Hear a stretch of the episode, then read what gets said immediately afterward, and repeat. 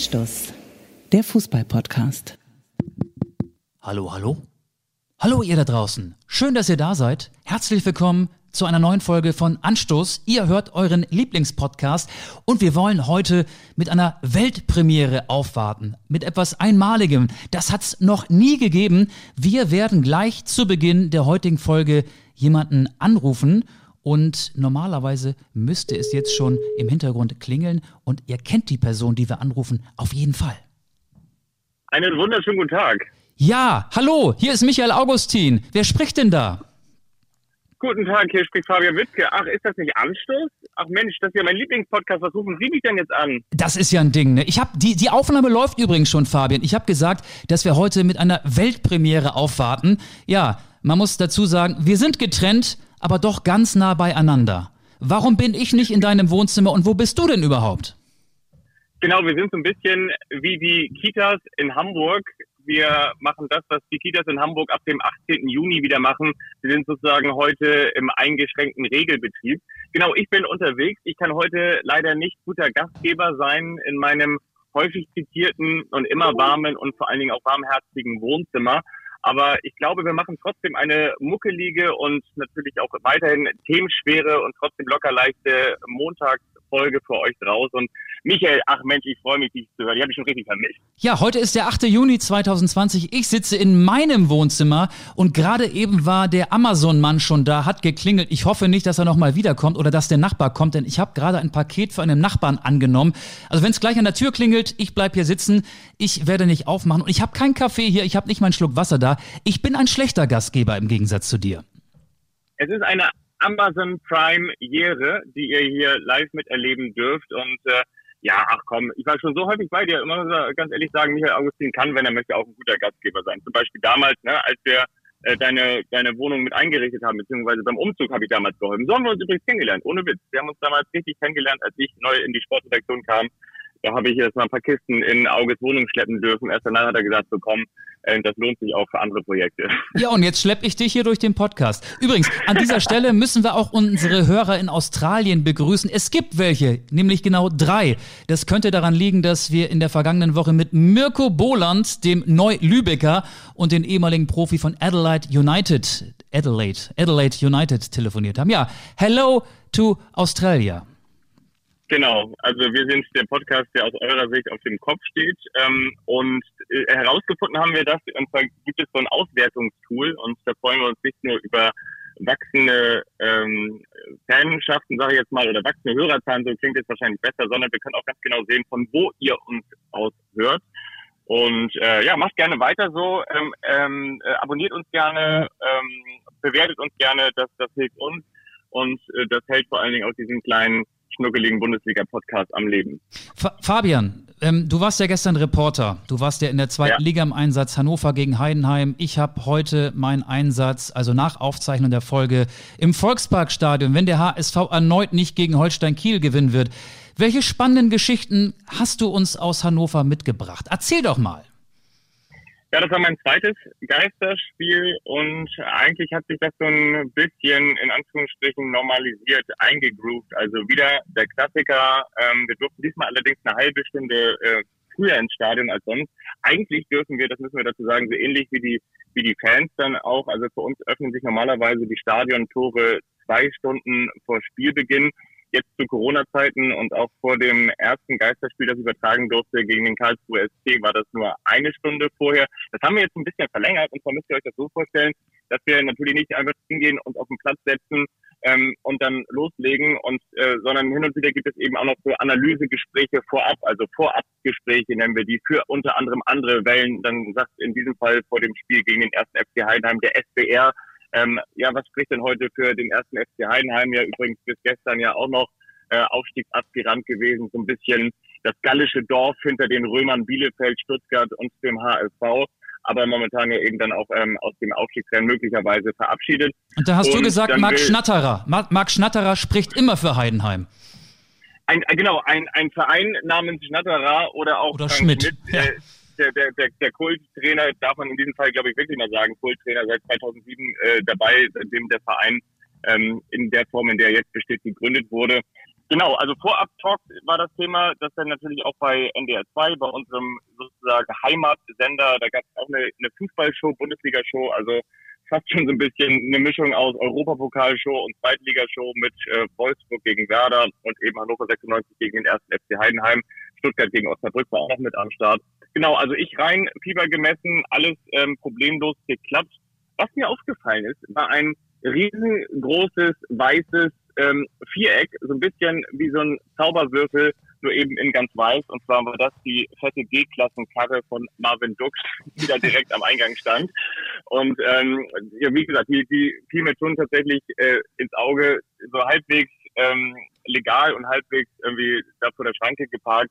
Und Marvin Dux, der ja nicht nur traf ähm, und dann ja auch im Anschluss nach dem 2 zu 1 Erfolg von Kenan Kutscher, von seinem Trainer, wie die gesamte Mannschaft frei bekam, war auch dann der Erste, der sich eben nicht in seinen Dienstwagen, die normalerweise alle Spieler von Hannover 96 von Volkswagen, darf man an dieser Stelle vielleicht auch mal sagen, Dienstvolkswagen. Dienstvolkswagen, sondern es war so, dass der dann direkt sich an der Schlange vorbei schlängelte und äh, an der Schranke vorbei schlängelte, dann in seinen weiten Wagen stieg und vom Hof brauste ja, Marvin Dux ein bisschen so eine, ja, so eine Mischung aus Exzentriker, äh, äh, Enfant terrible und äh, guter Zweitligastürmer. Denn hast du ja auch diesen Fragebogen für die Einlasskontrolle im Rahmen der Durchführung des Sonderspielbetriebs der Bundesliga und der zweiten Bundesliga ausgefüllt, nicht wahr? Ja, genau so ist es. Auch da habe ich wieder fleißig Nein angeklickt. Ähm, das ist übrigens witzig, weil ich glaube, ähm, das ist mal verglichen mit diesen Einreisebestimmungen in die USA ähm, da muss man ja, glaube ich, immer so, ähm, ja, ich bin gesund, ja, ich bin, hm, und in Hannover oder beziehungsweise der DFL-Fragebogen sagt immer nein, ich mache das nicht, nein, ich habe das nicht. Genau, pass, pass, auf, pass auf, pass auf, pass auf. Ich habe ja. den, ich habe den ja heute auch ausgefüllt, weil ich ja heute äh, im Volksparkstadion bei HSV gegen Kiel im Einsatz bin. Ich habe auch schon Fieber gemessen heute Morgen 35,6. Bei 38,0 geht die Ampel auf Rot, denn bekäme man keinen Einlass ins Fußballstadion. Ich, ich möchte mal äh, zwei, drei Fragen für für die Hörer, die diesen Fragebogen noch nicht in den Händen gehalten haben, äh, vorlesen. Ähm, da steht zum einen, ich leide nicht unter typischen Symptomen einer Infektion mit dem Coronavirus SARS-CoV-2, die nicht bekanntermaßen eine andere Ursache haben und habe in den letzten 14 Tagen ebenfalls nicht unter solchen Symptomen gelitten. Ankreuzen, ja, habe ich angekreuzt. Es liegt kein aktueller positiver Nachweis des Coronavirus SARS-CoV-2 vor. Habe ich auch ein Kreuz gemacht. Oder ich habe mich nicht in den letzten 14 Tagen wissentlich in einem vom Robert Koch Institut festgelegten Risikogebiet außerhalb Deutschlands aufgehalten. Auch da habe ich ein Kreuz gemacht. Man kann da nicht so viel falsch machen. Man kann nur Fieber haben und dann wird's gefährlich. Also das nur mal so als Hintergrund für die, die sowas noch nie in den Händen gehalten haben. Ich darf den nicht vergessen mitzunehmen. Den habe ich hier schon in meine kleine Arbeitstasche für heute Abend gepackt. Was gab's noch in Hannover? Ja, bei Hannover 96 sieht das ein bisschen so aus, als äh, würden wir im ganz kleinen Kreis nochmal die Konfirmation oder Kommunion oder irgendein Tauffest äh, von jemandem nachfeiern, weil dann gibt es da so einen kleinen Pavillon äh, Pavillonfeld, das ihr aus dem Garten kennt und dann so zwei Bistrotische, aber da ist ja nicht die Sachertorte und auch kein Bienenstich drauf und auch kein Sekt oder auch für die kleinen ähm, Orangensaft in Gläsern abgefüllt, sondern da sind dann äh, zwei ähm, zwei Unterlagenbehälter, ähm, wo man sich dann eben genau diese diese ähm, diese ausgedruckten Papiere noch mitnehmen kann für die Leute. Und auch das erinnert ein bisschen an die Einreise, kennt ihr sicherlich auch alle. Für die Leute, die das dann irgendwie verpasst haben. Normalerweise gehen dann ja die Stewards oder Stewardess auch durch die Flug rein und geben schon mal diese Papiere aus. Und dann gibt es immer zwei, drei, die das dann irgendwie noch nicht hinbekommen haben. Die müssen das dann nämlich nochmal kurz vor der Einreise in das jeweilige Land nachholen. Ja, also für, für, für den Fall der Fälle, es ist gesorgt. Aber Auge, du hattest das ja auch schon mal gesagt. Man muss ja auch schon so ein bisschen dämlich sein, wenn man da jetzt ankreuzt, übrigens, ähm, ich fühle mich heute nicht wohl, äh, ich habe übrigens Husten und äh, außerdem habe ich das Gefühl, ich habe erhöhte Temperatur ja, dann kann man sich die Einlasskontrolle auch sparen. Ne? Ja, ähm, soweit deine Eindrücke aus Hannover. Wir wollen heute auch so ein bisschen ja. natürlich über Werder Bremen reden, äh, denn streifen ja, wir noch oh, durchs ja. Ruhrgebiet Dortmund, Schalke. Ich muss dir ja ganz ehrlich sagen, dass mich am Wochenende die Bundesliga gelangweilt hat, vor allen Dingen am Sonnabend. Dass die Bayern Meister werden, ist ja völlig klar. Die Frage, die im Raum steht, knacken sie ihren eigenen Torrekord? Irgendwann in den 70er Jahren haben sie mal 101 Treffer pro Saison geschossen, in einer Saison geschossen. Schaffen sie das, schaffen sie das nicht? Ist ja eigentlich auch egal und ebenso egal ist, ob am Ende Borussia Dortmund oder RB Leipzig Leipzig Vizemeister wird, interessiert mich nicht. Es gibt eigentlich nur noch drei Dinge, die mich interessieren. Steigt Werder ab, darüber möchte ich mit dir auch in der heutigen Folge reden. Holt Klaus Jasula am Ende genauso viele gelbe Karten wie Paderborn Punkte. Da steht es gerade 16 zu 20. Jasula hat 16 gelbe Karten, hat den Rekord von Thomas Scheitu eingestellt. Er hat aber ja. noch vier Spiele Zeit, noch äh, auf 20 zu kommen. 20 Punkte hat aktuell sein Verein, der SC Paderborn. Und dann, und damit wären wir schon in der zweiten Liga, auch das interessiert mich, wird Jus Luhukai am Ende 40 Spieler beim FC St. Pauli eingesetzt haben. Momentan steht er bei 36. Auch das ist ja irgendwie unfassbar. Wie soll sich eine Mannschaft da einstellen, wenn jedes Mal neue Leute, auch zum Teil Spieler aus der zweiten Mannschaft auf dem Platz stehen? Ja, das sind meine Themen. Ansonsten ödet mich das gerade so ein bisschen an. Ich bin nicht mehr so unter Spannung. Ich habe noch einen, ich habe noch einen auch von vielen Fußball-Podcasts, das werdet ihr möglicherweise auch verfolgt haben, thematisiert. Natürlich die große Frage, die da hinzukommt, fast schon eine Kultfrage, Frage, knackt Robert Lewandowski den Gerd Müller-Rekord. Schafft er nicht mehr. Meinst du nicht mehr? Ich meine, nee. er, er hat jetzt die fünfte gelbe Karte kassiert, er fehlt im nächsten Spiel. Ja, hat noch drei ähm, Spiele und muss noch zehn Tore schießen, ne? Er hat, nee, noch, noch sieben, oder? Hat Gerd Müller nicht, ah, nee, nee stimmt, er hatte, stimmt, er hatte 40, ne? Ja, stimmt. Gerd, Gerd Müller, Müller hatte 40, 40 ja. ähm, es gibt ja, noch stimmt. vier Spiele in der ersten Liga, Lewandowski ja, steht bei 30 Toren. Ich glaube, gut, die Bayern spielen noch gegen Werder, aber, ähm, sorry, liebe Bremer, nein, das wird er nicht schaffen, glaube ich, das wird er nicht schaffen. Ja, aber ansonsten hast du völlig recht. Das sind die, die Fragen, die jetzt noch unter den Nägeln brennen. Ähm, haut Klaus noch einen raus und äh, schreibt er sich in die Geschichtsbücher und äh, passt natürlich auch so ein bisschen zum, zum Auftreten und das meine ich irgendwie authentisch, sympathisch zu äh, seines Trainers, ne? Steffen Baumgart, der ja auch immer so ein bisschen daherkommt, als hätte er am Vormittag irgendwie noch zwei, drei Autos über den Füß gebracht und am Nachmittag sagt er dann so, jetzt komm, jetzt, jetzt äh, mache ich auch noch ein bisschen Fußball nebenbei. Ich habe ja, ich hab ja auch noch die Ligamannschaft vom SC Paderborn, die betreue ich ja auch noch. ja, Paderborn ist der nächste Gegner von Werder Bremen. Wollen wir über Werder reden? Also Werder ja, hatte ja, ja gestern mal wieder reden, verloren, ja. 0-1 zu Hause gegen den VfL Wolfsburg. Das 17. Kopfballgegentor eine erschreckende Statistik und die elfte Heimniederlage, erst ein Sieg im Weserstadion in der aktuellen Saison. Ähm, trotzdem sagt Florian Kofeld, ich bin weiter optimistisch. Unser Ziel ist nun Rang 16.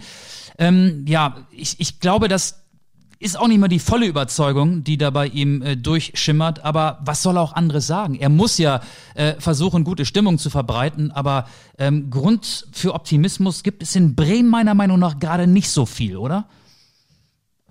Nee, ich finde vor allen Dingen auch, ich finde es wirklich tragisch mit anzusehen, weil ich finde, Florian Kofeld wirkt auch nur noch trotzig. Du hast das gesagt, was soll er sagen? Soll er sagen, wir, wir steigen jetzt ab? Mich erinnert äh, die Situation so ein bisschen an eine Mischung aus äh, dem, dem Hamburger SV und auch aus, den, aus dem Abstieg von Hannover 96, als man irgendwie immer noch versuchte, Optimismus zu verbreiten, ähm, in einer Zeit, in der das gesamte Umfeld schon begriffen hat, das wird nichts mehr. Und die Frage, die wir auch auf unserem Instagram-Kanal gestellt haben, hat Werder so lange an Florian Kofeld festgehalten. Ich sage, wenn das Ziel ist, das allererste Ziel, mit Werder Bremen die Klasse zu halten, dann sage ich ganz klar ja. Ob man jetzt auch sagen möchte, okay, Florian Kofeld mag auch ein guter Trainer sein und er hat das Potenzial, ähm, das hatten vielleicht Hannes Wölfe und, und, äh, und Kollegen und, und André Breitenreiter dieser Erde äh, bei anderen Nordvereinen auch, aber sie konnten das nicht abrufen. Und ähm, ich finde, also ganz klar, äh, meine Meinung, äh, meine Meinung, ich finde, dass Werder es verpasst hat, einen Trainer, der auf dem Markt war, wie zum Beispiel Bruno Labbadia, das sieht man jetzt ja auch bei Hertha BSC, da hinterher ist man immer schlauer, zu verpflichten. Ich glaube, der hätte Werder nochmal äh, vielleicht die entscheidende Wende gebracht. Ich sehe es nicht nur in der Qualität des Kaders geschuldet, auch wenn die 17 Saisonniederlagen natürlich auch äh, für sich sprechen. Aber mal ganz kurz äh, in die in die Karte sozusagen, in die in die Karte ähm, auf äh, die beschreibt, was, da, was noch auf uns zukommt, äh, geschaut. Da haben wir auswärts Paderborn, zu Hause FC Bayern München, auswärts Mainz und zu Hause Köln. Also ich sehe das nicht. Ich sehe es nicht, dass das Werder noch ein Spiel in dieser Saison gewinnt. Naja, in Paderborn können die Bremer schon gewinnen. Also ich möchte so einen leichten Einspruch erheben. Ich glaube schon, dass es die richtige Entscheidung gewesen ist, an Florian Kofeld festzuhalten. Weil er ist 100% Werder. Er kennt die Mannschaft am besten. Er hat mit ihr in der vergangenen Saison mit einem Max Kruse noch im Team erfolgreichen Fußball gespielt. Kruse fehlt Werder. Das ist hinlänglich bekannt. Und ich glaube, ähm, du kannst ja nur dann den Trainer wechseln, wenn du von einem besseren überzeugt bist. Natürlich wäre Labadia frei gewesen. Kann man vielleicht drüber diskutieren. Aber grundsätzlich finde ich das auch charmant, an Kofeld festzuhalten. Und es gab ja dieses zarte Zwischenhoch mit zwei 1 zu 0 Siegen, mit einem 0 zu 0 zu Hause gegen Borussia Mönchengladbach. Jetzt gab es 0-3 im Nachholspiel gegen Frankfurt, das 0-1 gestern bei Wolkenbruch gegen Wolfsburg. Ich glaube, dass das große Bremer Problem ist, und das liegt nicht nur am Trainer, das liegt in erster Linie am Kader, die Offensive ist zu harmlos. Milot Rashica ist in der entscheidenden Saisonphase nicht fit und nicht in Form, war ja gestern nicht dabei. Äh, Selke ebenso wenig in Form. Pizarro steht schon im Werder Museum, im Museum wahrscheinlich, ist keine große Hilfe mehr. Und äh, Osako, Sargent und, und Voltemade und wie sie alle heißen, sind momentan auch keine Stürmer in Bundesliga-Format. Die einzige Bremer Hoffnung, Niklas Füllkrug kommt zurück. Und da frage ich dich, und da frage ich dich, ist der Füllkrug halb voll oder, oder halb leer? ähm, ja, das wäre dann wieder äh, die Bildschlagzeile ähm, Mut zur Lücke. Ähm, ja, weiß ich nicht, ob, ob, oder anders gesagt, macht Lücke Mut. Ähm, naja, ich meine, äh, Niklas Füllkrug war ja immer in den, in den vergangenen Monaten zwischen äh, die Karriere ist beendet und äh, er, er schafft es nochmal zurück. Ein wirklich toller Stürmer, wenn er fit ist, mit dieser berühmten Durchschlagskraft, er bringt einen guten Körper mit, ähm, ist jetzt auch kein klassischer Stürmer, der in der Bundesliga äh, 15, 20 Tore schießt, aber auf jeden Fall, der eben diese häufig zitierte Wucht mitbringt, der Kopfball stark ist und so weiter und so fort. Ja, das wird mir Hoffnung machen. Was mir aber wiederum auch ganz viel Angst macht, und da sind wir vielleicht wieder bei der berühmten Floskel, dass du in der Defensive dann doch die Meisterschaften gewinnst und in der Offensive die Spiele. Werder ist äh, in der Defensive so sicher, wie ich mich gefühlt habe bei meinen Abschlussklausuren in der Schule oder in der Schulaufbahn. Das ist halt einfach, äh, Werder bekommt vor allen Dingen in der Standardsituation viel zu viele Gegentore. 17 Kopfballgegentreffer, ich sag's nochmal 17. Ja, 17 Kopfballgegentreffer. Dazu muss man leider auch sagen, äh, auch das gehört natürlich zur Defensive mit dazu, dass äh, Jerzy Passlenker nicht mehr diese Quote hat, dass er mal so einen, so einen gefühlten hundertprozentigen noch rausfischt oder, sondern der hält vielleicht das, was man so halten kann. Nicht weniger, aber eben leider auch nicht mehr. Und von daher, ähm, ja, da mögen jetzt noch die, die Bartels und, und Bargfredes der vergangenen Jahre wieder zurückkommen. Aber ich habe Werder leider Gottes so ein bisschen abgeschrieben und zwar ähm, ja, genauso dann wie, wann war das? Ich glaube 1979, 80, als Werder ebenfalls als vorletzter Abstieg. Ich glaube nicht, dass sie letzte Vor 40 Jahren, wahrscheinlich ja. Paderborn. Ja, Paderborn bleiben, aber ähm, ja, es ist, es ist bitter, aber ich, ich, ich habe da einfach keine Hoffnung mehr. Und auch, wie gesagt, ich finde, es ist teilweise dann auch schon so ähm, wie so ein Influencer, der sagt, ähm, ich mache das hier alles nur, weil ich euch was Gutes möchte und ich halte jetzt irgendwie die Produkte in die Kamera, weil ich davon überzeugt bin, dass sie wirklich toll sind. Und in Wirklichkeit weißt du, dass der Influencer dafür ähm, äh, Werbeeinnahmen einstreicht. Und genauso nehme ich es einfach Florian Kofeld ähm, trotz äh, des Engagements aber auch nicht ab. Und ich habe irgendwie so ein bisschen das Gefühl, dass er auch das Umfeld an der Weser, ich will nicht sagen für dumm verkauft, aber weißt du, du, du siehst ja auch die Entwicklung und du siehst irgendwie äh, die, die, du siehst die, die Fehlerquote und du siehst, ähm, dass er eben nicht mehr aus dieser Mannschaft herausholen kann. Und trotzdem ähm, sagt er so, dass er, dass er, dass ihm die Tabelle Mut macht und dass das wer da noch alle Möglichkeiten hat. Und jetzt müssen wir aber das Spiel gegen Paderborn gewinnen.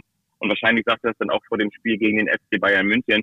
Aber ich meine, wenn wir sagen, wir brauchen noch so ein kleines zitiertes äh, Wunder von der Weser, dann hättest du dieses Wunder eigentlich genau gegen Mannschaften wie gegen Wolfsburg und gegen Frankfurt gebraucht, weil da wären die Wunder noch zumindest realistisch gewesen. Ich kann Florian Kofeld natürlich verstehen, dass er Mut verbreitet. Was soll er sagen? Es sind ja nur noch drei, es sind ja nur drei Punkte Rückstand auf den Tabellen 16. Fortuna Düsseldorf, aber zur Wahrheit gehört auch, dass die Bremer deswegen, weil sie nicht mehr gegen Düsseldorf spielen, den Klassenerhalt nicht mehr aus eigener Kraft schaffen können. Und zu Füllkrug sehe ich genau wie du, der war lange verletzt, den kann man jetzt ja nicht zum Hoffnungsträger hochstilisieren. Aber genau das tut Niklas, äh, genau das tut Florian Kofeld ja zwischen den Zeilen. Und damit äh, ist auch schon wieder gut beschrieben, wie aussichtslos die Lage in Bremen erscheint. Ich glaube auch, Werder wird sich zum ersten Mal nach 40 Jahren wieder aus der Fußball-Bundesliga verabschieden. Wollen wir noch über die Lümmel von der Bremer Bank reden, die ja Oliver Glasner, der Wolfsburger Trainer, vor dem Spiel kritisiert hatte? Ja, ähm, du meinst du, dass, dass das war unlauterer Wettbewerb, weil es lauterer Wettbewerb war oder so ähnlich. Ne? Genau, genau. Äh, Glasner hat äh, appelliert, man solle sich doch in Geisterspielen solidarisch verhalten. Da möchte ich mal fragen, was du davon hältst. Natürlich haben die Bremer äh, viel Rabatz gemacht von außen, haben versucht, die Mannschaft zu motivieren, zu beeinflussen, zu trommeln, zu klatschen, zu trampeln, dann auch auf äh, Sitzschalen zu hauen, um so ein bisschen Geisterspielatmosphäre oder ein bisschen Atmosphäre, die gegen die, über die Geisterspielatmosphäre Atmosphäre hinausgeht, zu erzeugen. Ähm, ich will jetzt nicht meine Meinung vorwegnehmen, aber was hältst du davon und vor allen Dingen von der Kritik, die Glasner nach dem Spiel ja auch wieder so ein bisschen eingefangen hat? Also ich muss ganz klar sagen, ich finde, das ist völlig in Ordnung, so vorzugehen. Ich finde das auch überhaupt gar nicht unsportlich. Da musst du auch nur mal in andere Sportarten schauen, die nicht vor so vielen Zuschauern spielen, wie jetzt die, die Fußballer oder die Fußballteams oder die Bundesligisten. Wenn du dir jetzt zum Beispiel mal Tischtennis anguckst oder du schaust dir Beachvolleyball-Matches, ja, oder Beachvolleyball-Matches oder so, da hast du das ganz häufig, auch bei einem eigenen Ass oder ich meine, wenn auch dann der, der Gegner, ich sag mal jetzt beim Beachvolleyball, bei einem Angriff den Ball ins eigene Netz haut, also den Ball nicht rüber schafft, sondern dann irgendwie so, so ein Schmetterball ins eigene Netz legt, dass du dann auf der anderen Seite dich auch sehr darüber freust. Du freust dich über den Fehler des anderen oder eben auch beim, beim Tischtennis, du kennst es auch, dann, dann gibt es irgendwie so, so einen Ballwechsel und dann ballst du die Faust und ähm, rufst da nochmal was raus und drehst dich vielleicht auch nochmal um zum Trainer und so weiter und so fort. Ich glaube, das gehört auch schon zu diesem Spielchen dazu und ich meine, äh, das, wir unterhalten uns jetzt ja nicht darüber, dass die Auswechselspieler der Bremer da durchweg die, die Wolfsburger beleidigt haben, sondern sie sind halt laut in Erscheinung getreten. Sie haben ihr eigenes Team unterstützt und wie gesagt, nochmal gesagt, dass wenn du Sportarten dir anguckst, wo nicht so viele Zuschauer nach Hause kommst und ähm, in, in Turnhallen, auch weiß ich, Hallenvolleyball und so dir anschaust, dann ist es ja auch häufig die Leute, die da vor Ort sind, die da auch das Team dann unterstützen. Das ist ja meistens auch irgendwie die zweite oder die dritte Mannschaft oder das sind irgendwie die, die Eltern oder das ist äh, möglicherweise äh, die, die Partnerin oder der Partner des jeweiligen Spielers. Und äh, da ist es auch völlig normal, dass du denn da irgendwie mit jubelst, mit grölst und da vielleicht irgendwie noch eine, eine, eine Trommel irgendwie aus dem Kinderzimmer mitbringst und da Rabatz machst. Also ich finde, das ist völlig in Ordnung. Und äh, wenn man auf diese Art und Weise sich dann einen mini, mini, mini Wettbewerbsvorteil verschaffen kann, finde ich das völlig, völlig in Ordnung. Ich finde das auch völlig legitim, weil man muss ja alle Register ziehen in einer so aussichtslosen Lage, in der sich Werder Bremen als Tabellenvorletzter ja. befindet. Und äh, würde jeder Trainer vielleicht auch so machen oder jede andere Mannschaft. Also ich fand die Diskussion äh, ein bisschen weltfremd, ehrlich gesagt. Worüber wollen wir jetzt reden, Fabian? Hast du einen Wunsch? Ja, also ich würde ganz gerne über den absoluten äh, Top-Scorer ähm, von Borussia Dortmund auf Borussia Dortmund noch zu sprechen kommen. Und zwar Marcel Schmelzer. Mann, es ist Marcel Schmelzer nicht. Es ist äh, der Mann, der auf den Spuren von Udo Wald verbotenerweise unterwegs war. Er wollte nicht Udo Walz besuchen, er war aber trotzdem ein Superstar auf der Wald, um seine Haare richten zu lassen. Und ihr wisst schon, wen ich meine. Natürlich ist es der Superstar von Borussia Dortmund, Jaden Sancho, der sich äh, verbotenerweise die Haare hat machen lassen. Und ich soll jetzt ähm, sagen, ob mir die Frisur gefällt oder nicht, oder worauf willst du hinaus? Nee, ich würde ganz gerne über Jaden Sancho noch auf Borussia Dortmund kommen und mit der Frage versehen, ist es die letzte Saison von Lucien Favre? Ist eigentlich Borussia äh, oder Vize-Borussia Dortmund das neue Vizekusen der 2010er? Und ähm, wer wird der neue Trainer von Borussia Dortmund? Aber wie gesagt, nochmal ganz kurz, Jaden Sancho ähm, hat sich die Haare machen lassen, ist irgendwie da äh, weggeflogen, hat auch noch einen Rüffel von Emre Can, dem, dem Torschützen vom Wochenende bekommen. Und meine Frage ist, äh, ist das normal? Ähm, hat sich Jaden Sancho adäquat verhalten? ähm, als ein, ein 20-Jähriger. Nee, hat er nicht. Ja, aber genau, als, ich sag jetzt mal als ein 20-Jähriger, der ähm, so ein bisschen wie bei ähm, Frau Rolle, ne? Ist das so, ähm, sich im Prinzip da unter unter diesen Regen stellen kann und weiß, äh, es wird in jedem Fall einen Gold- und Geldregen geben. Welcher europäische Spitzenverein äh, diesen Regen über mir herablässt, äh, das kann ich mir noch aussuchen. Aktuell verdient er rund 6 Millionen im Jahr. Das sind übrigens, habe ich mal runtergerechnet, 125.000 Euro pro Woche. Und das sind 4.032 Euro am Tag, wenn der Monat 31 Tage hat. Und damit würde ich sagen, also haben wir, hat die Gesellschaft, hat der Fußball Jaden Sancho verdorben, ähm, der ja auch Eltern hat, die aus äh, Trinidad und Tobago kommen. Das sage ich nur deshalb, weil ähm, das eben auch entsprechend strukturschwache Länder sind und ähm, das dann eben auch die eine Diskrepanz darstellen kann zwischen eben absoluten Konsumwahnsinn und und äh, und vielleicht auch Heimatländern, die ähm, nicht mal festes Mauerwerk aufweisen. Oder ist Jaden Sancho einfach nur ein äh, ja ein ein ein, äh, wie sagt man so, ein, ein Bengel ohne Manieren. Ne? Also haben wir ihn ja, verzogen ich weiß, oder, oder ist es ein Bengel ohne Manieren, ja. Naja, ähm, Jaden Sancho ist Teil der Fußballblase und dazu gehört es halt äh, bei jedem Verein, dass man sich viele Gedanken macht, wie man ein Tor bejubelt vor dem Spiel. Man macht sich viele Gedanken um seine Frisur. Ich glaube, Fußballer gehen im Schnitt auch deutlich häufiger zum Friseur als wir beide und die äh, Frisuren sind vielleicht auch ein bisschen teurer. Aber natürlich hat Jaden Sancho damit denselben Fehler gemacht wie Heiko Herrlich, der damals ja das Quarantänehotel der Augsburger verlassen hat, um sich Zahnpasta und Handcreme zu kaufen. Und er ist, äh, tja, sanktioniert worden. Es gibt eine Strafe für Jaden Sancho. Waren das 10.000, 100.000 oder 10.000? Ich bin jetzt gerade nicht mehr ganz sicher. Ich, ich meine, ähm, ich meine, es waren, ich meine, es waren 10.000 Euro.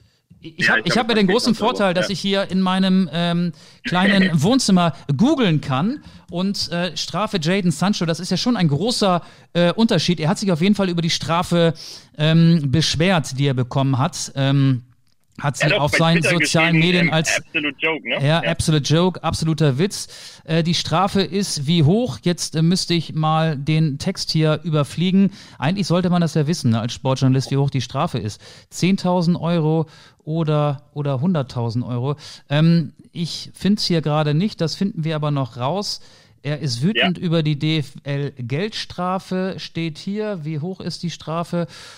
Oh, jetzt müssten wir jemanden haben, der sich im Internet ein bisschen besser auskennt. Ich finde es hier gerade nicht. Es ist ja, hier der nicht. am Reinhard Snacks Taktiktisch sitzt und dann einfach sagen kann. Ich, ich meine aber auch, ich hatte mich da so ein bisschen eingelesen. Ich meine auch, dass in nicht bekannter nicht, Höhe. Okay, genau, in nicht bekannter Höhe. Ich, auch.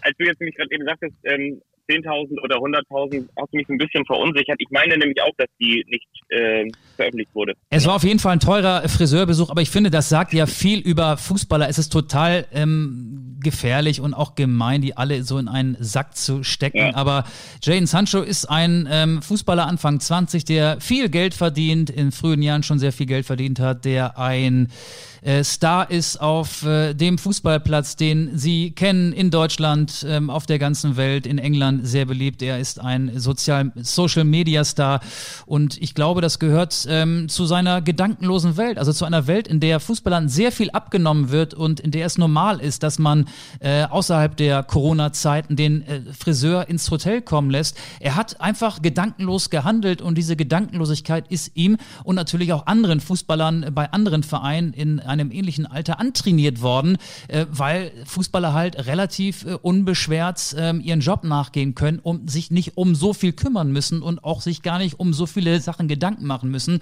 Und ich glaube, so könnte man äh, diesen ja. Friseurbesuch von Jaden Sancho erklären. Natürlich ist es scheiße, aber es wundert mich irgendwie gar nicht. Und es wundert mich auch nicht, dass, äh, der, dass die DFL ihn jetzt nicht aus dem Verkehr zieht oder so. Also äh, sie will natürlich das Konzept durchdrücken, aber sie nimmt halt auch solche ja. Aussetzer genauso, dass das Kabinenvideo von Salomon Kalou bei Hertha BSC, all so etwas wird in Kauf genommen und äh, ja. ja. das Thema versickert irgendwie. Es wird ja dann auch am Wochenende wieder gespielt werden oder jetzt in der Woche sogar, dann wird ja das Pokal-Halbfinale mit unserem Freund Lukas Kwasniuk übrigens, der Trainer des ersten FC ja. Saarbrücken ausgetragen. Schöne Grüße. Ja, also so, so sehe ich das ungefähr mit Jaden Sancho und seiner neuen Frisur. Wunderbar, dann schaffe ich jetzt möglicherweise die Überleitung. Ich grüße natürlich auch nochmal Herrn Quasenjock in die die Garage, ne, wo wahrscheinlich jetzt gleich wieder Darts gespielt wird und er diesen Podcast hört, hat er ja uns auch, versprochen. Aber ähm, was ich fragen wollte ist, wird eigentlich Jesse Jaden Sancho den Marsch blasen in der kommenden Saison. Also Jesse ja. March habe ich gelesen, mm, mm, ähm, ja, ich früher Co-Trainer, ne? Ja. Bei, bei RB Leipzig kam auch jetzt zuletzt aus New York, ähm, eben ist ein großer Brausetrainer und ist zuletzt oder beziehungsweise aktuell Trainer bei RB Salzburg. Soll, ist US-Amerikaner, früher auch Spieler gewesen in der Major League Soccer, soll bei Borussia Dortmund auf dem Radar sein, genauso wie Nico Kovac. Und die zweite Frage, die natürlich auch inkludiert ist, wird Jaden Sancho eigentlich in der kommenden Saison überhaupt noch bei Borussia Dortmund spielen? Ich glaube nicht. Der ist mittlerweile aus dem Verein rausgewachsen. Er wird nach England wechseln, wo es am meisten Geld zu verdienen gibt. Das ist meine Prognose. Und deine Frage impliziert ja, dass Lucien Favre nicht mehr Trainer in Dortmund sein wird. Da ist ja auch noch nicht das letzte Wort gesprochen. Nee, ist nicht das letzte Wort gesprochen, aber ich habe so ein bisschen das Gefühl, dass es jetzt der, der leise Abschied wird. Also ich glaube, es ist ja keine wirklich schlechte Saison, aber ich glaube, die, die Talks und, und Kehls und so, dass die, und, und, und Sammers, äh, dass die vielleicht jetzt so langsam sagen, ähm, so, Watzke so vor allem, Aki, jetzt, Aki Watzke. Aki natürlich auch noch. Äh, wir haben jetzt alles gemacht, wir haben jetzt vieles probiert, äh, aber mit, mit Lucien werden wir immer wieder ein, ein guter, ein guter äh, Zweiter in, in Deutschland und möglicherweise auch mit dem neuen Trainer, aber ich glaube so ein bisschen, spielt auch rein, dass Borussia Dortmund jetzt ja auch nicht so ganz erfolgreich in der Champions League war, ähm, auch wenn sie an PSG, und das kann man natürlich auch machen, an Paris Saint-Germain gescheitert sind. Aber ich habe irgendwie so das Gefühl, dass es das war und dass dieses, äh, dieses Feuer und die Leidenschaft aus der Mannschaft auch, auch raus ist. Nach wie vor, Dortmund spielt einen guten Ball. Man muss aber auch nach wie vor sagen, Dortmund hat auch einen überragenden und auch herausragenden Kader. Und ich weiß auch ehrlich gesagt nicht, ob vom Kader her, und das wäre auch meine Frage an dich, ob vom Kader her Borussia Dortmund wirklich so viel schlechter ist als Bayern München. Oder ob Hansi Flick einfach mehr aus dem Bayern rausholen kann. Also, ähm, meine Tendenz geht in eine ähnliche Richtung, das möchte ich vorweg schicken. Ich glaube auch, dass sich die Wege von Favre und Dortmund im Sommer, also nach dieser Saison, trennen werden, zumal Favre ja neulich in einem Sky-Interview ausführliche Gespräche nach der aktuellen Saison angekündigt hat. Dortmund spielt aktuell einen sehr guten Fußball. Dortmund hat, äh, finde ich, auch so ein Lewandowski-Double in Jung verpflichtet mit äh, Erik Haaland. Also Dortmund ist total gut aufgestellt. Aber das Problem ist, Borussia Dortmund Dortmund war in dieser Saison nicht da, als die Bayern die Flanke geöffnet haben. Sie haben geschwächelt, als ja. Nico Kovac noch Trainer war, als die Bayern mit 1 zu 5 in Frankfurt verloren haben. Dann kam Hansi Flick und Flick hat von seinen, ich glaube, 25, 26 Spielen genau zwei verloren. Gegen Leverkusen und gegen Mönchengladbach. Also beide Hinspiele. Und in der Phase hätte Dortmund da sein müssen, aber in der Phase schwächelte der BVB selber. Und das Problem ist ja auch so ein bisschen, gegen wen ist Borussia Dortmund aus dem Pokal rausgeflogen? Geflogen gegen Werder Bremen gegen Werder Bremen. Mhm. Auch das war eine vermeidbare Niederlage. Stell dir mal den Tabellenzweiten Borussia Dortmund jetzt äh, Anfang Juni ähm, vor mit äh, der Aussicht, noch einen Titel holen zu können. Also als Pokal-Halbfinalist. Der Rückstand auf die Bayern wäre ähnlich groß, aber dann könnte man immer noch sagen, ja, wir können ja noch den Pokal holen. Wir haben ja noch die Chance auf einen Titel. Aber so steht jetzt schon seit vielen Wochen fest, dass Borussia Dortmund auch diese Saison ohne Titel abschließen wird. Und das fällt dann ja. natürlich Lucien Favre auf die Füße. Dem sagt man ja nach, er sei kein Titeltrainer. Ähm, Sehe ich ein bisschen anders. Also er hat äh, mit Hertha BSC und Borussia Mönchengladbach zwei Vereine trainiert in Deutschland. Äh, da wäre eine Meisterschaft ein mittleres Weltwunder gewesen. In Frankreich hat er keinen Titel geholt, aber in der Schweiz war er ein sehr erfolgreicher Trainer. Und wenn du so in eine Dynastie hinein Borussia Dortmund übernimmst, die von Bayern München dominiert wird, die Bayern werden jetzt demnächst zum achten Mal in Folge deutscher Meister werden, da muss wirklich alles stimmen. 34 Spiele in Folge. Und das, was nicht stimmte, und das muss man Favre vorwerfen, dass die Mannschaft nicht punktgenau da war in der Hinrunde, als die Bayern eine Schwächephase hatten. Und in dieser Phase hätte sich Borussia Dortmund eigentlich einen ausreichend großen Punktevorsprung erspielen müssen. Und so wird es am Ende ein zweiter oder ein dritter Platz, ich vermute mal ein zweiter Platz werden. Ja, sieht so aus, als wäre Dortmund der erste Verlierer, aber man muss es auch mal so ein bisschen relativieren. Äh, es wird in Europa auch nicht viele Mannschaften geben, die Bayern München schlagen und ich glaube, es wird in den nächsten Jahren auch schwierig werden, äh, Meister zu werden. Ähm, aber auch so das Verhältnis zwischen diesem polterigen Ruhrpott-Proll Aki Watzke und dem eher zaudernden, zaghaften und auch manchmal etwas verwirrt wirkenden Lucien Favre, das passt auch nicht so zusammen. Dann ist man wieder so bei dieser ähm, Klischee-Kritik, der passt nicht ins Ruhrgebiet. Und ich glaube, diese Dinge werden in der Bewertung nach der Saison alle dann äh, zusammenfließen und das Ergebnis wird sein, dass sich Favre und der BVB trennen werden. Ja, und dazu muss man natürlich auch noch sagen, was man dabei auch nicht vergessen darf, dass er, ich will nicht sagen angeschlagen, aber ich will auf jeden Fall schon so ein bisschen belastet ja auch in die Saison gegangen ist. Das war ja auch ein großes oder ein großer Bonus, den die Verantwortlichen der Dortmunder Lucien Favre ausgesprochen haben, nachdem er in der vergangenen Saison diese neun Punkte verspielt hat. Er hat sie natürlich nicht alleine verspielt, wissen wir auch aber er hat es zu verantworten. Ja, das Trainer. stimmt er auch, ist der, ja. er ist der Teammanager. Die haben diese neun Punkte verspielt und dann haben sie gesagt so, okay, nein, unser Mann ist Lucien Favre und wir basteln jetzt nochmal so richtig einen raus. Ne? Und wir, wir bauen den Kader nochmal aus und wir stabilisieren die Abwehr mit Mats Hummels und so. Und genau was du sagst, unterstreiche ich zu 100 Prozent. In der Schwächephase, als der FC Bayern München nicht da war, da musst du dann da reingrätschen, gerade wenn du weißt, okay, ähm, Bayern München ist nur ganz, ganz, ganz schwer, da vom Sockel zu stoßen. Dann musst du aber auch da sein, wenn du in diesem Zweikampf ähm, bestehen willst. Und das hat nicht funktioniert. Dafür mag es nicht nur den Grund Lucien Favre geben, sondern wahrscheinlich auch noch ganz, ganz viele. Und äh, Jürgen Klopp, der ja auch bis 2015 Borussia Dortmund Trainer war, der, der hat ja gesagt, ich brauche gar kein Plädoyer auf Lucien Favre halten. Das ist ein toller Trainer und von, von zehn Teams, ähm, die spielen, könnte ich immer heraussehen, äh, welches Team jetzt von Lucien Favre gecoacht wird. Will heißen, also man kann da schon diese Spielphilosophie erkennen. Das ist auch ganz wichtig, diese Handschrift des Trainers, wie sie immer genannt Attraktiver wird. Fußball, ich, ja.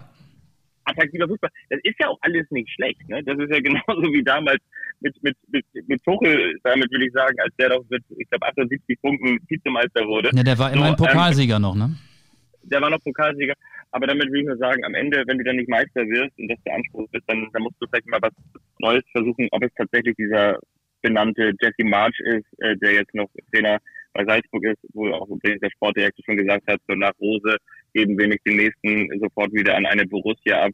Oder ob es Nico Kovac wird, wer auch immer. Aber ähm, es wird da frischen Wind geben und ich glaube, auch wenn es ein bisschen floskelhaft klingt, das kann der Liga nur gut tun und vor allem auch Borussia Dortmund. Ja, aber die Bayern werden auch in der kommenden Saison eine starke Mannschaft haben. Bist du bereit, ähm, so ein bisschen durchs Ruhrgebiet zu cruisen und den kurzen Weg von Dortmund nach Gelsenkirchen zu fahren? Also du musst nicht persönlich hinfahren, aber ich würde dir gerne ein Zitat vorlesen.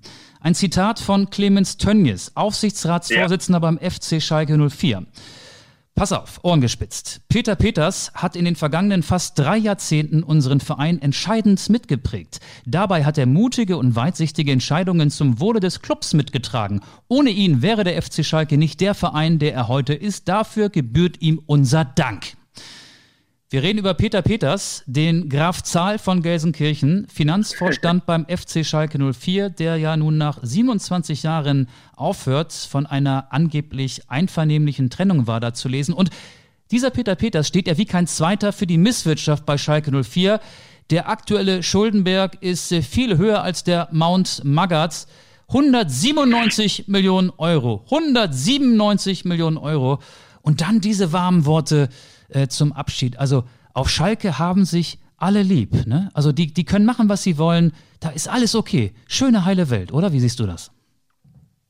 Ja, das ist kompletter Wahnsinn. Also vor allen Dingen, wenn du weißt, mit welcher Leidenschaft die Fans rund um Gelsenkirchen oder da im, im Pott ihren Verein unterstützen, mit welcher Leidenschaft dieser Verein wie selbstverständlich einen Weg in die Wohnzimmer findet und das Wochenende begleitet und das in diesem Fall Leidenschaft wirklich bedeutet, dass du eine Bereitschaft hast, eine Leidensfähigkeit dir anzueignen und dein Wohl und Weh von diesem Verein abhängig machst, dann ist es wirklich bitter, wie dann da oben so ein paar, ich sage jetzt einfach mal so, gefühlte Großkotze sitzen, die sich von, von diesem Kumpelclub lossagen und mit einer derart hohen Geschwindigkeit diesen Traditionsverein dagegen die Wand fahren und nicht nur eben finanziell, sondern auch was das Image angeht und was die Öffentlichkeitsarbeit und die Öffentlichkeitswirksamkeit angeht, das ist schon wirklich frappierend. Also das ist wirklich schon ganz, ganz bitter zu beobachten.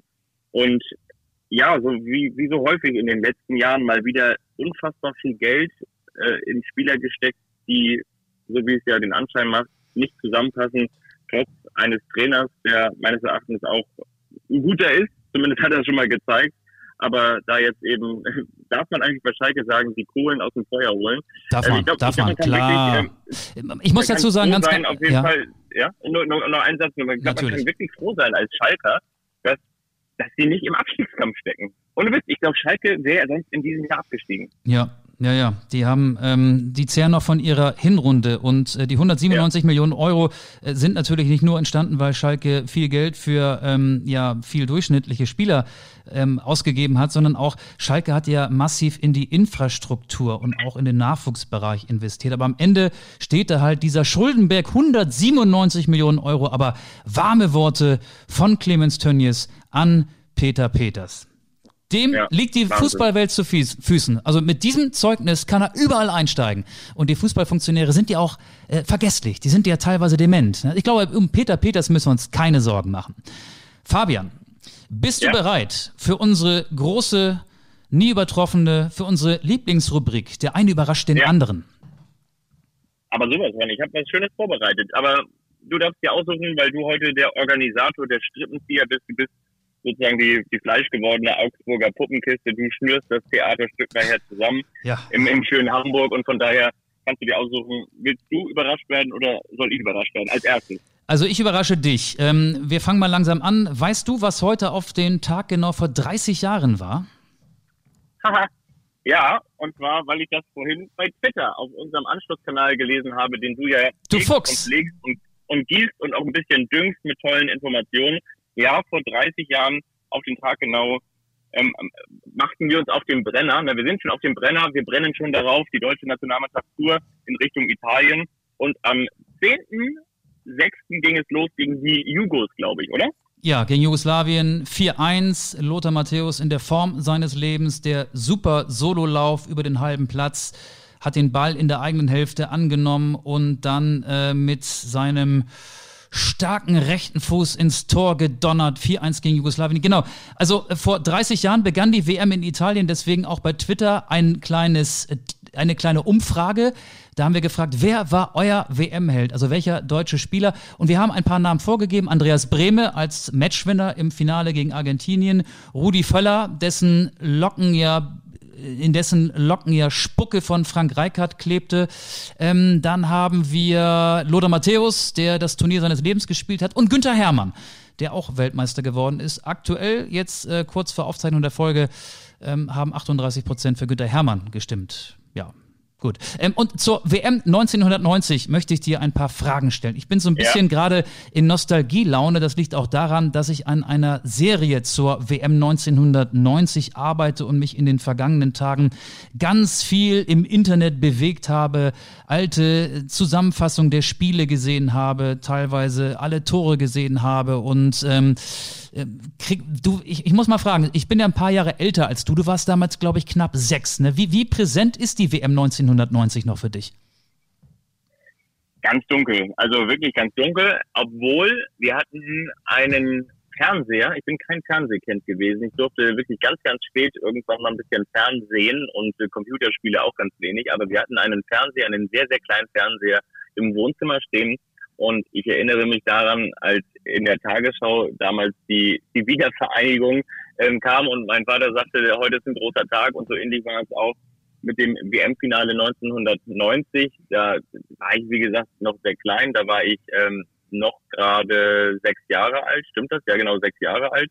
Und ähm, dann äh, watschelte ich da mal so durchs Wohnzimmer und äh, mein Vater guckte mich dann so so, so, eine Mischung aus gerührt und, und Gönnerblick. Weißt du, so ein bisschen aus so, mhm. ach, Wahnsinn, toll, ich bin gerührt und so dieses Wow, ähm, wir können ein bisschen stolz auf uns alle sein.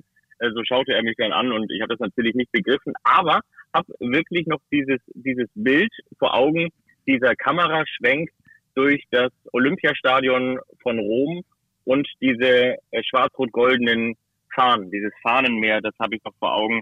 Ähm, ich müsste jetzt, glaube ich, lügen, wenn ich sage, ich sehe noch den, den äh, genussvollen ähm, legendären Gang von Franz Beckenbauer mit der Medaille um den Hals über das Spielfeld, das glaube ich nicht mehr. Das habe ich dann später durch, durch Bilder äh, mir nochmal nachgelesen. Aber diese, diese Fahnen, diese, diese Deutschlandfahnen da im, im Stadion und im Abendhimmel, von Rom, die habe ich noch so, so ganz leicht, so ganz verschwommen. Es wäre also fies, wenn ich dich jetzt nach dem äh, Weg der Deutschen zum WM-Titel fragen würde, Spiel für Spiel, oder, oder bekämst du die noch zusammen? Keine Angst, ich habe auch noch andere Fragen. Äh, bekomme ich auf gar keinen Fall zusammen. Okay, okay. Also das kann eben mit dem, ich wusste das mit dem, mit dem Auftaktspiel gegen Jugoslawien. Ähm, und vielleicht hängt das auch ein bisschen damit zusammen, weil meine Frage auch so ein bisschen in die Richtung geht. Möglicherweise wird sie ähm, für dich ein bisschen einfacher, aber ähm, nee, nee, also würde ich jetzt einfach nicht, nicht so zusammenbekommen. Pass auf, dann machen wir das schnell. Ich bin da gerade auch äh, drin im Thema, weil ich mich äh, seit Tagen ja. sehr damit beschäftige. 4-1 gegen Jugoslawien, dann 5-1 gegen die Vereinigten Arabischen Emirate, 1-1 gegen Kolumbien, drittes Gruppenspiel mit Carlos Valderrama, der sich minutenlang ähm, nach einer Schwalbe auf dem Rasen gewälzt hat, der mit der Trage vom Feld getragen wurde und dann wie ein junger Reh kurz danach wieder über den Rasen sprang. Dann haben wir das äh, legendäre Achtelfinale gehabt, 2-1 gegen die Niederlande. Reikert spuckt Völler zweimal in die Locken, beide sehen rot. Dann gab es ein gequältes 1 zu 0 gegen Tschechien im Viertelfinale. Der Sieg gegen England im Elfmeterschießen. Stuart Pierce verschießt für England. Chris Waddle jagt den Elver übers Tor. Am Ende Deutschland im Finale, im Finale gegen Maradonas Argentinier. Ein schwaches Finale, weil Argentinien sehr defensiv gespielt hat. Und am Ende 1 zu 0 durch den verwandelten Foul-Elfmeter von Andy Brehm. Und schön auch, ich habe mir danach die Pressekonferenz angeguckt, auch im Internet mit Franz Beckenbauer. Herrlich ehrlich. Also seine, seine Spielanalyse. Natürlich hat er sich über den Erfolg der deutschen Nationalmannschaft gefreut, aber er hat auch ganz unverblümt gesagt, ja, es war ja kein gutes Fußballspiel, so sinngemäß konnte ja auch keins werden, weil dazu gehören ja zwei Mannschaften. Die Argentinier hätten sich ja nur hinten reingestellt und hätten das eigene Tor verbarrikadiert. Also, boah, das sind schon mal auch kritische Aussagen im Moment des Triumphes. Äh, solche deutlichen Aussagen äh, konnte man häufiger hören von Beckenbauer bei dieser WM und würde ich mir heute von einigen Trainern auch wünschen. So, jetzt kommen wir aber zum Spiel. Wir sind ja immer noch in unserer Rubrik Der eine überrascht den anderen. Es geht um die 90er WM-Helden und äh, ich habe mir drei rausgepickt und zu denen sind mir Fragen eingefallen. Möchtest du mit der schwierigsten Frage oder mit der ähm, einfachsten Frage anfangen? Mit der schwierigsten. Okay. Thomas Hessler. Thomas Hessler hat die Deutschen ja damals zur WM geschossen. Thomas Hessler ähm, ist ja mittlerweile Trainer und zwar in seiner Geburtsstadt Berlin. Weißt du wo? Ja, ich habe gerade neulich irgendwo gelesen und zwar irgendwie, ich bin ins Internet gegangen habe gesehen, irgendwie der Verein, bei dem Thomas Hessler Trainer ist, möchte mit ihm verlängern. Und da dachte ich so, okay, das interessiert mich mal so überhaupt gar nicht, da klicke ich jetzt mal nicht drauf. Hätte ich das mal gemacht, ist das, ist das, ja, ist das, das ist nicht der Athletikverein, oder? Nee, nee, das ist ein Berliner Landesligist, der BFC Preußen. Und da hat Thomas Hessler, ich, ja, ich habe die ja. BFC Preußen, also nicht BFC Dynamo, der ehemalige Mielke Stasi-Verein, sondern der BFC Preußen. Ich habe die Frage genommen, weil das gerade so ähm, natürlich nicht auf den ersten Seiten der Sportteile, aber ein Thema in den Medien war. Hessler hat seinen Vertrag da gerade bis 2025 verlängert. Und auf dem Foto, was ich mir dann auch nochmal angeguckt hat, sieht man so ein mega Tattoo auf Hesslers rechtem Arm, so ein prolliges äh, Tribal. Also Thomas Hessler ist so ein bisschen, äh, Dschungelcamp äh, lässt grüßen, ist so ein bisschen in die Prollo-Ecke abgewandert, ist so mein Eindruck. Ja, wieso nicht? Ich meine, so, so ein Tribal, wahrscheinlich äh, müssen seine Spieler so. oder vielleicht der, der Kapitän äh, äh von, von, wie hast du gesagt, BFC Preußen, ja. der läuft auch nicht mit einer Kapitänsbinde auf, sondern mit so einem ähm, Ed, Ed Hardy Tattoo-Strom wahrscheinlich. Ja, das, das ist, ja echt so, so ein Ed Hardy-Zeichen. Also so, so, ein Arschgeweih nur auf dem Arm. Das hat Thomas Hessler da. So, weiter im Text. Ja. Zweite Frage. Günther Hermann ist eben schon mal angeklungen. Einer von ähm, wenigen Weltmeister ohne Einsatz, damals bei Werder Bremen. Was macht er heute? Was macht Günther Hermann heute? Weißt du das?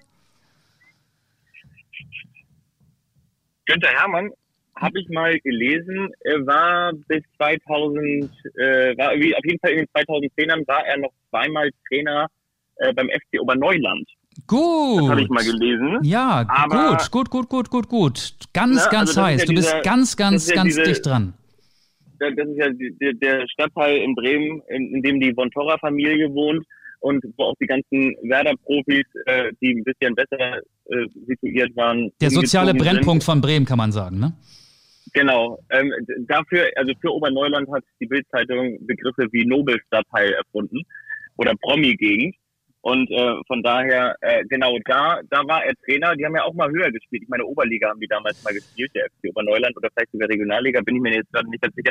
Aber was danach, danach äh, äh, bei, bei irgendwelchen ähm, ähm, Mord-Podcasten, die auch sehr, sehr berühmt und sehr äh, gefeiert werden, äh, wird man wahrscheinlich sagen, danach verlief sich die Spur. Also zumindest meine, hilf mir mal auf die Sprünge. Nee, das ist schon äh, fast ein Volltreffer. Er ist sportlicher okay. Leiter beim FC Oberneuland und da reden ah, wir über den Tabellenersten der Bremenliga, sportlicher Leiter, also so eine Art Manager. Und er hat ein Sportfachgeschäft in Osterholz-Scharmbeck. Das ist ja auch in der Nähe von Bremen. So, und dann machen wir ja. die ähm, einfach. Übrigens, ähm, Osterholz-Scharmbeck ist OHZ. Und das ist so wie genau. Pinneberger Kennzeichen, wo man sagt, pennt immer. Ähm, OHZ ist Opa hinterm Zaun, sagt man so ah, in der das, Bremer Umgebung. Das wusste ich ja. noch gar nicht. Okay, ja, ja, ja, Wieder was gelernt. Und jetzt eine Frage, die, die ist hammerschwierig. Klaus Augenthaler, ja. Libero. Klaus Augenthaler, auch einer der Weltmeister von 1990. Zwei Fragen zu ihm. Sein Spitzname. Also bei Klaus Augenthaler muss ich natürlich nur sagen, ähm, da gibt es Fragen, die stelle ich und die Antworten, die gebe ich auch. Nein, äh, Klaus Augenthaler, logischerweise Auge. Ja, ja, das haben wir gemeinsam. Und jetzt die Frage, das ist so eine Schätzfrage. mein Zweitlieblingsauge übrigens. Ah, okay. Und, und jetzt eine Schätzfrage. Wie viele Falten hat Klaus Augenthaler im Gesicht? ähm, ich würde sagen, ähm, also es ist, es ist eine Menge. Es ist eine Menge, weil, also mehr Falten, halt auf jeden Fall mehr Falten als alle Röcke aus Schottland. Und von daher würde ich sagen, es ist eine Menge. Also ich würde sagen, äh, wahrscheinlich kommt jeden Tag eine dazu, von daher kaum zu schätzen 250.000. Es ist eine Menge, das ist genau die richtige Antwort, die wollte ich hören. Das war, der eine überrascht den anderen und jetzt bin ich dran. Jetzt darfst du mich überraschen.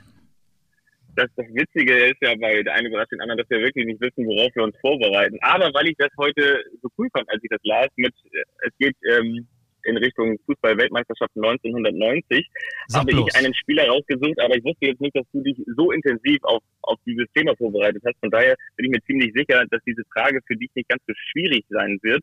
Und zwar reden wir über einen Spieler, der im Kader war, im deutschen Kader, im Weltmeisterkader von 1990, der unter anderem für den MSV Duisburg spielte, der 100 44 Mal für den SV Waldhof Mannheim auflief, der allerdings auch 291 Mal, und zwar zuletzt und auch während seiner Zeit der Fußball-Weltmeisterschaft, für den ersten FC Köln spielte. Paul Steiner. Er, er ist geboren in Waldbrunn und er war während der Fußball-Weltmeisterschaft 1990 der älteste Spieler im deutschen Kader. Jahrgang 57, ein, Paul Steiner. hat ein, ein Spiel für die deutsche Nationalmannschaft gemacht.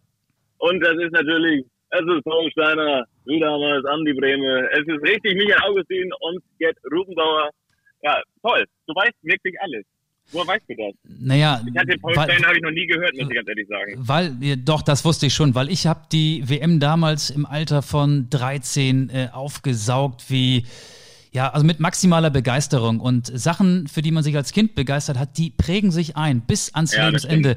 Deswegen kann ich den Kader den kann, den kann ich ja nachts um drei auch aufzählen. Aber äh, warum ich jetzt das Geburtsdatum von Paul Steiner wusste, das liegt tatsächlich daran, dass ich mich jetzt in den vergangenen Tagen sehr intensiv mit der WM 1990 beschäftigt habe, eben weil ich gerade so eine, so eine an einer WM-Serie ähm, arbeite. Das ist der Grund. Also ja, aber trotzdem danke für die Überraschung. Hab mich sehr gefreut. Nostalgisch, so nostalgisch waren wir lange nicht mehr. Ne? Also das, das ist, äh, das macht Spaß, finde ich. Absolut, absolut. Ja, wie hat äh, Gerd Rubenbauer damals so schön gesagt, Michael Augustin, er wusste alles. Und halten konnte auch noch, was er verspricht. Nee, wirklich großartig. Übrigens, bei 1990 fällt mir auch noch eine kleine Geschichte ein. Und zwar, ähm, damals gab es ja neben dem Panini äh, Sammelheft auch noch das Hanuta-Sammelheft. Kennst du das auch noch? Ja, klar. Und ich weiß, dass wir das mit meiner Tante und mit meinem Onkel damals gemacht haben. Und ich weiß nicht mehr, wer es war. Ich glaube, meine kleine, meine große Schwester vor allen Dingen, die hat da fleißig mitgesammelt. Und ich glaube, denen fehlten am Ende nur noch Lothar Matthäus und die hatten wirklich einen Wohnzimmerschrank voll mit Hanutas, wo, wo der Aufkleber rausgenommen wurde. Und diese Hanutas konnte keiner mehr sehen, konnte keiner mehr essen, aber der ganze Schrank war voller Hanuta und natürlich hat man das nicht weggeschmissen, weil die natürlich aus Feuer waren und man kommt ja auch nicht aus einer Wegschmeißfamilie. Von daher gab es eigentlich, glaube ich, bis 1994 gab es noch die Hanutas von 1990 bei uns. Ich hatte auch all die Sammelhefte, aber wahrscheinlich sind sie irgendwo beim Umzug abhanden gekommen. Habe ich, hab ich alles nicht mehr. Heutzutage findet man ja auch viele Informationen. Äh, ich werde dir da jetzt nichts Neues verraten. Im, im, Im Internet. Ich hatte früher auch ganz viele Bücher über die einzelnen Fußballturniere, aber die sind ähm, zuletzt auch, ähm, ich glaube, bei einer groß angelegten Bücherspende gelandet. Ja, und vielleicht ist da auch irgendwo mein Hanuta Duplo Panini Album zwischengeraten. Fabian, ich fand, es war sehr angenehm, ja. mit dir über die Fußballvergangenheit, aber auch die, über die Gegenwart zu sprechen. Ähm, nächste Woche sprechen wir wieder in deinem Wohnzimmer, versprochen? Versprochen. Und guck mal, so weit sind wir schon gekommen. Mittlerweile, mittlerweile bin ich ein einziger Gast. Heute mit Fabian Witzke, mit dem Sportjournalisten Fabian Witzke und möglicherweise nächste Woche auch. Nein, wir sind an ganz vielen tollen Gästen dran. Wir, wir hoffen, dass ihr uns das nachseht, dass wir heute nicht in einem Wohnzimmer ähm, gesendet haben oder senden konnten. Das holen wir genau nächste Woche nach. Was mich noch ganz kurz interessieren würde, äh, sozusagen in 90 Sekunden, Michael Augustin, glaubst du, dass der Hamburger SV heute den entscheidenden Schritt in Richtung Bundesliga-Aufstieg macht gegen Holstein Kiel? Du bist ja als Reporter im Stadion. Ich brauche nicht 90 Sekunden, ich brauche eine. Nein. Na, echt nicht? Glaubst du? Ich meine, ich glaub, ja, der HSV hat in Liga 2 noch nie gegen Holstein Kiel gewonnen. Der größte Gegner des HSV ist der HSV. Punkt. Okay. Nee, ich sag, der HSV gewinnt heute gegen Holstein Kiel, auch wenn ihr wisst, dass ich im Zweifel Holstein Kiel immer mehr die Daumen drücken würde. Aber okay, wir lassen uns überraschen und nächste Woche sind wir schon viel schlauer. Mich hat auch sehr, sehr gefreut und danke, dass du in Hamburg die Fäden zusammenziehst. Habe ich sehr gerne gemacht. Fabian, ich wünsche dir eine gute Zeit. Wir hören uns nächste Woche wieder und ihr könnt uns natürlich auch zwischendurch sehen bei Instagram oder auch bei Twitter. Zum Beispiel die Umfrage verfolgen, unsere Tweets verfolgen. Folgt uns ohnehin. Ähm, vielleicht auch in der iTunes äh, Podcast App. Da würden wir uns auch über eine Bewertung freuen. Das war's von mir und von Fabian auch. Bis nächste Woche. Wiederhören. Und auch von mir. Dankeschön. Instagram. Wir sind überall dabei. Macht's gut. Tschüss.